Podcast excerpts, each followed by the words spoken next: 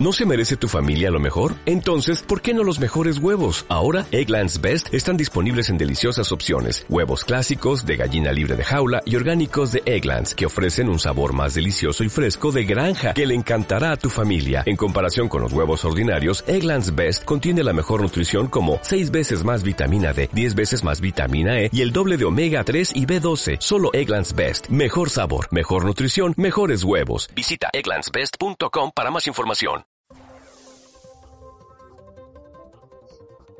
Fraude en el ejército. Ministra Rutherford ordena detención de dos militares activos.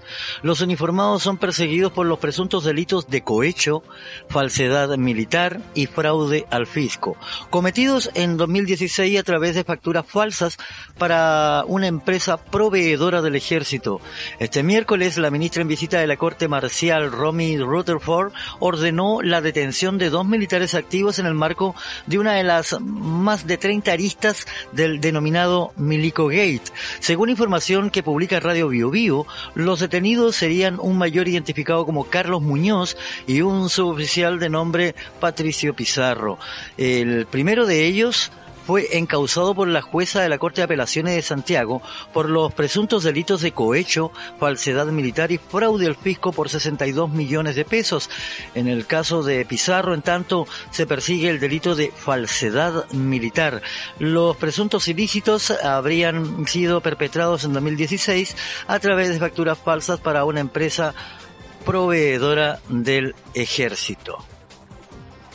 ¿Cómo ha afectado el coronavirus a las grandes fortunas de Chile?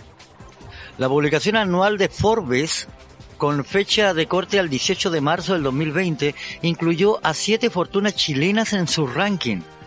Al 25 de junio, en tanto los millonarios incluidos son ocho. ¿ah? Pese a que el coronavirus generó un impacto económico importante, pareciera que se está estabilizando, o al menos es así para que las grandes fortunas de Chile, que según datos de Forbes, han visto crecer su patrimonio en medio de la pandemia del coronavirus. La publicación anual de Forbes, con fecha de corte del 18 de marzo del 2020, incluyó a siete fortunas chilenas en su ranking de 2.095 millonarios con su respectivo valor netos estas fueron, la primera, Is von Bona y familia, puesto número 124, con 10,8 mil millones de dólares. En segundo lugar está Sebastián Piñera y familia, en el puesto 804, con 2,6 mil millones de dólares. Jean Salata en el puesto 908 con 2.3 mil millones de dólares. Julio Ponce Lerú, a muchos de ustedes les sonará ese nombre, que está en el puesto 1267 con 1.700 millones de dólares. Eh, Roberto Angelini Rossi, que está en el puesto 1613 con 1,3 mil millones de dólares. Álvaro Sayed Bendek está en el puesto número 1613 con 1,3 mil millones de dólares y Patricia Angelini Rossi, que está en el puesto 1990 con mil millones de dólares. En tanto, al 25 de junio del 2020, el ranking era el siguiente. Iris von Bona y familia ocupaba el puesto número 115 con 13,9 mil millones de dólares. O sea, incrementó prácticamente su patrimonio en pleno en plena pandemia. Eh, esta familia de Iris Bona y familia eh, tenía, tenía 10,8 mil millones de dólares y ahora, hasta el 25 de junio, tiene 13,9 mil millones de dólares. Sebastián Piñera Echeñique y familia está, ocupa el puesto número 2, tenía 2,6 mil millones de dólares y el corte al 25 de junio del 2020 aparece con un patrimonio de 2,7 mil millones de dólares. Julio Ponce Lerud, por su parte, que tenía 1.7 mil millones de dólares, aparece con 2,3 mil millones de dólares.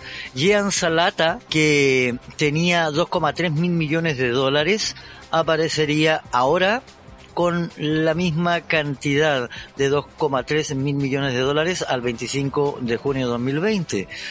Eh, Horst Pullman y familia aparece en el puesto número 1168 y tiene 2,2 mil millones de dólares. Álvaro Sayé, que aparecía en el, primer, en el primer informativo con 1.3 mil millones de dólares, al 25 de junio aparece con un incremento de 1,5 mil millones de dólares. Roberto Angelini Rossi, que aparecía con 1.3 mil millones de dólares, ahora aparece con 1.4 mil millones de dólares. Patricia Angelini Rossi, que en el corte anterior tenía mil millones de dólares, ahora al 25 de junio aparece con un saldo a favor de 1,1 mil millones de dólares. Los cambios de las fortunas en Chile durante la pandemia entre el 18 de marzo y el 25 de junio del 2020. En febrero del 2020 el portal Bloomberg publicó su índice de multimillonarios, un análisis que reúne a 500 personas de mayor fortuna en el mundo, incluyendo en la lista a la matriarca de la familia Lusic, Iris Fombona. De acuerdo a la publicación en enero, la fortuna de Fombona era de, 1, de 16 5 mil millones de dólares, mientras que en febrero era de 13,9 mil millones de dólares. Es decir, la madrastra de Andrónico Lucic había perdido más de 2.6 mil millones de dólares en solo 30 días producto de la pandemia coronavirus. En ese momento, Bloomberg explicó que la fortuna de Fonbona Lucic proviene casi del 70% que tiene la familia en la producción del cobre en Antofagasta Minerals, mercado que se vio mermado con sus ingresos en el inicio del coronavirus. Sin embargo, con la apertura de las economías asiáticas y europeas, las finanzas estarían en la senda de la recuperación. Esto se replicaría en el resto de las fortunas de Chile, las que en abril de 2020 habrían bajado en comparación al año anterior. El ranking de Forbes se actualiza diariamente según la información bursátil de las acciones que poseen los millonarios en sus listas. Y ahora nos vamos, nos vamos fuera de nuestras fronteras para conocer un poco lo que ocurre en otros países. El golpe de la justicia alemana Facebook por abusar de su dominio al recopilar datos.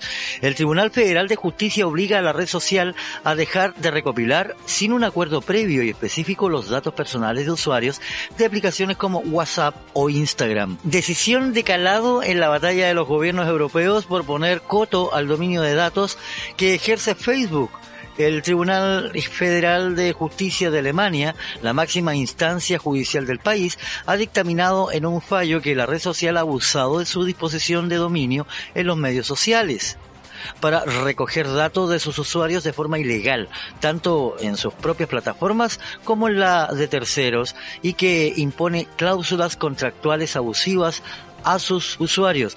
Esta decisión del alto tribunal obliga a la compañía a dejar de recopilar automáticamente y sin un acuerdo previo específico los datos personales de usuarios de aplicaciones como WhatsApp o Instagram no existe ninguna duda sobre la posición dominante de Facebook en el sector de las redes sociales, así como sobre la utilización que hace de esa posición dominante, explica el Tribunal Federal Alemán en su fallo, que confirma un dictamen del año pasado de la Autoridad Nacional de Libre Competencia.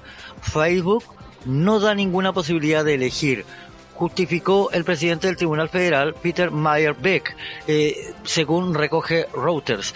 El fallo se aplica con efecto inmediato, por lo que la compañía deberá revisar sus cláusulas contractuales y no solo eso, puede inspirar a otros países a imponer similares cotos a la compañía. Los reguladores de esta manera llegaron a la conclusión de que los consumidores se enfrentaban a una falsa elección aceptar entregar grandes cantidades de datos personales o no usar en absoluto los omnipresentes servicios de medios sociales de la empresa fundada por Mark Zuckerberg. La decisión tiene todo el sentido desde el punto de vista del Reglamento General de Protección de Datos de la Unión Europea, asegura Natalia Martos, fundadora y CEO de Bufete Legal Army, una compañía que no puede rechazar la prestación de servicios porque un usuario no acepte la política de servicios, dado que estaría forzando el consentimiento. Martos ejemplifica este caso. Si Facebook cambiase las políticas en uno de sus servicios, como por ejemplo WhatsApp, pediría lógicamente a sus usuarios que diesen su consentimiento y el reglamento europeo castiga el hecho de que se impida el acceso a usuarios que no acepten las condiciones. Pero la batalla legal continúa. La decisión constituye un golpe al modelo de negocio de Facebook que se basa en una nueva medida en recolectar eh, ingentes cantidades de datos de sus usuarios para ofrecer una publicidad lo más segmentada posible. La compañía recoge datos de sus tres grandes plataformas, Facebook, Instagram y WhatsApp, así es que atento con eso y los enriquece con todas las herramientas que usa en webs de terceros como Facebook Pixel, cookies, conectores sociales, plugin, etcétera, etcétera, etcétera. De donde también sacan datos sin consentimientos. Todos ellos los mezcla con los suyos, con los que obtienen un perfilado perfecto.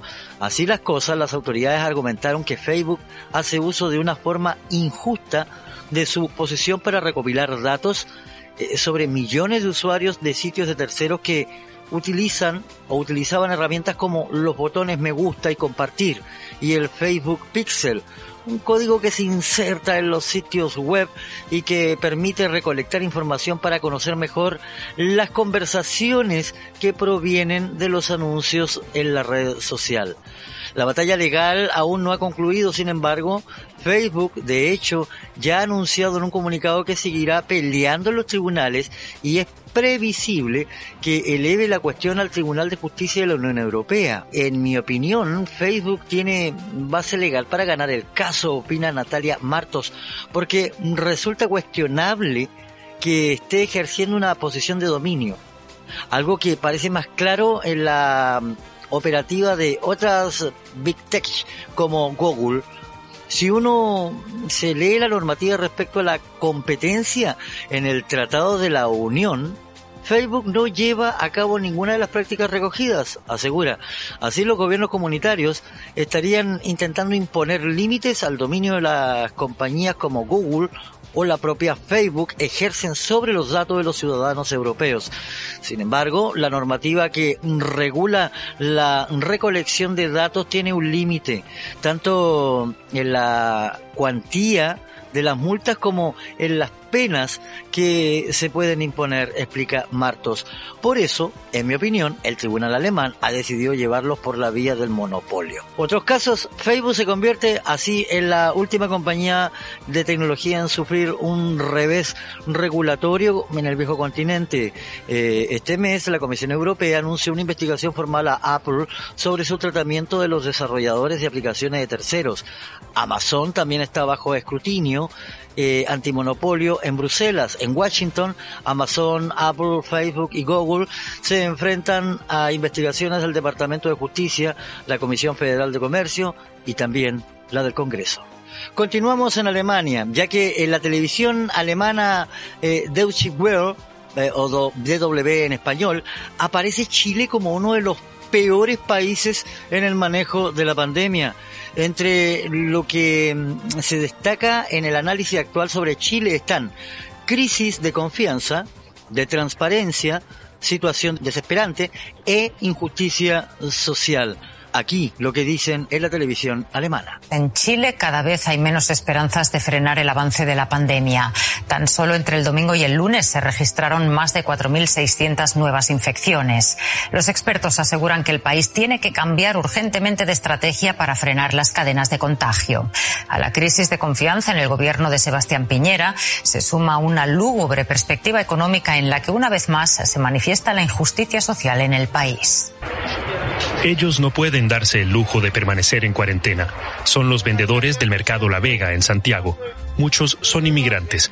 El estricto confinamiento decretado por el gobierno desde el pasado 13 de mayo ha hecho desaparecer a los compradores, pero ante la falta de ayudas del gobierno y la falta de consideración de los arrendadores de sus viviendas, los comerciantes no tienen más remedio que salir a vender. La situación no sería tan desesperante si hubiera una perspectiva alentadora, pero desde el Ministerio de Salud llegan alarmantes informaciones sobre la pandemia en el país. Chile registró más de 4.600 nuevos casos en tan solo 24 horas. Estamos viviendo en Chile una situación crítica. Ya tenemos eh, más de 246 mil eh, personas eh, confirmadas por esta enfermedad, superando incluso la cifra de España e Italia. Tras una crisis de transparencia en el reporte de los números de fallecidos que le costó el puesto al ministro de Salud, el gobierno añadió más de 3.000 muertes no contabilizadas al total oficial. Pero un grupo de científicos, incluyendo algunos de la Sociedad Chilena de Epidemiología, advirtieron en una carta abierta al presidente que si el gobierno no cambia urgentemente de estrategia, habrá un aumento exponencial de las muertes. El gobierno de Sebastián Piñera tampoco ha logrado avances significativos en el frente económico. La economía se contraerá al menos un 6,5% a pesar de la aprobación de nuevas ayudas. En el mercado La Vega, no todos los afectados parecen recibirlas. Que diga por lo menos si hay un que sea verdad, que no sea mentira. Porque yo las medias y, nadie recibe un bono, nadie. Yo no. Los chilenos asimilan que mientras no se frenen los contagios, tampoco avanzará la economía. Hasta entonces seguirán sufriendo los más vulnerables en un país que ya reclamaba una mayor equidad social desde mucho antes de la pandemia. También en el extranjero, obviamente, desde aquí al ladito de la cordillera, la televisión argentina tuvo también palabras afectivas, ya que la televisión argentina destroza a Sebastián Piñera tras funeral de su tío. Por ejemplo, el canal C5N, Víctor Hugo Morales, dice, a Chile le está pasando esto y cosas más graves, porque tiene a un cínico como presidente otro de los cínicos neoliberales de América Latina. Y a Chile, Chile, que siempre es un gran espejo para el neoliberalismo, por más que ahora está muy claro qué es lo que ha pasado en ese neoliberalismo. Chile superó en infectados a Italia y España. ¿Se acuerda cuando hablábamos permanentemente de Italia y España? Bueno, a Chile le está pasando esto. Y también cosas todavía más graves, porque tiene un cínico como presidente, otro de los cínicos neoliberales de América Latina, que es capaz de decir algo como lo que ahora les vamos a presentar en una realidad y en un contexto que debería darle vergüenza. Pero sabemos también que existe un importante grupo de personas muy irresponsables, muy egoístas, que no cumplen con las medidas de la cuarentena, que no solamente ponen en riesgo su propia salud, también ponen en riesgo la salud y la vida de todos los demás. Y esa es una situación que simplemente no podemos tolerar. Por esa razón hemos hecho un enorme... Esto lo está diciendo Piñera mientras podemos ver en imagen a Piñera abriendo el cajón de un arzobispo que es tío suyo, era, un arzobispo por otra parte muy complicado en temas de abusos contra niños, al que van a enterrar y un momento antes Piñera, con todo lo que hay allí, llega el cajón, lo abre, está con toda esa gente. Entonces, hablando de cuidarse y de todo lo que él está manifestando, este proceder determina que una ciudadana chilena, entre muchísimas, diga lo que a continuación vamos a escuchar. Yo también quisiera hoy en día abrir el cajón para darle el último adiós a mi esposo y no lo puedo hacer, porque él sí pienso que debería ser justo para todos. En otro frente informativo, ya que se habla mucho de nuestro país en todas partes, volvamos un poco a nuestro país, ya que el gobierno negó abrir para este año un nuevo proceso de postulación a la gratuidad de la educación superior a estudiantes de familias que ingresaron a la vulnerabilidad por el COVID-19. Intentaremos revertir la norma cuando se vote en la sala de la Cámara, dice Daniel Núñez. Frente a este proyecto de ley, el gobierno ha puesto el grito en el cielo, ha señalado que es absolutamente inadmisible e inconstitucional y ha eh, hecho todos los griteríos y escandaleras que uno pudiera imaginar. Incluso nos envió un informe financiero diciendo que este proyecto de ley tenía un costo de 130 millones de dólares por las ayudas estudiantiles extra que habría que entregar a los estudiantes afectados por la crisis junto a sus familias. Sin embargo, lo increíble de esto es que el gobierno, a la vez que denuncia todos estos problemas, se niega a resolver el problema que genera este proyecto de ley o la situación que genera este proyecto de ley que es muy concreta. Hoy día tenemos familias en Chile que en el mes de diciembre, cuando postularon los beneficios estudiantiles, no tenían conflictos económicos, no tenían una situación vulnerable y que hoy día, producto de la pandemia, producto de la crisis que, se ha desatado en el mes de marzo, abril, mayo, junio, ya no tienen ingresos económicos y han caído en situación de vulnerabilidad. Por lo tanto, esos jóvenes que hoy día están estudiando y no tienen dinero para pagar sus aranceles, que antes no eran vulnerables, hoy día sí podrían postular la gratuidad. Y lo increíble de esto es que el gobierno se niega a entregarles ese derecho. Incluso el vicepresidente del Consejo de Rectores, el rector de la Universidad eh, de Santiago, Juan Manuel Soles, planteó que hubiera un periodo especial de apertura de los beneficios estudiantiles, un periodo extraordinario por la situación de crisis extraordinaria que tenemos. Y el gobierno se niega. Por lo tanto, lo que yo quiero hacer acá es emplazar al ministro Ignacio Briones a que dé una solución a este problema. Él tiene un fondo de 12 mil millones de dólares disponible y no quiere destinar lo que son un monto muy acotado como son 130 millones a resolver hoy día un problema tan básico como es salvar a los estudiantes para que no pierdan su carrera, para que no tengan que desertar de la universidad y puedan efectivamente acceder al beneficio de la gratuidad y por esa vía tener la posibilidad de terminar su estudio. Eso es lo que estamos exigiéndole al gobierno. Esas serían las noticias correspondientes al día de hoy. Un gran saludo.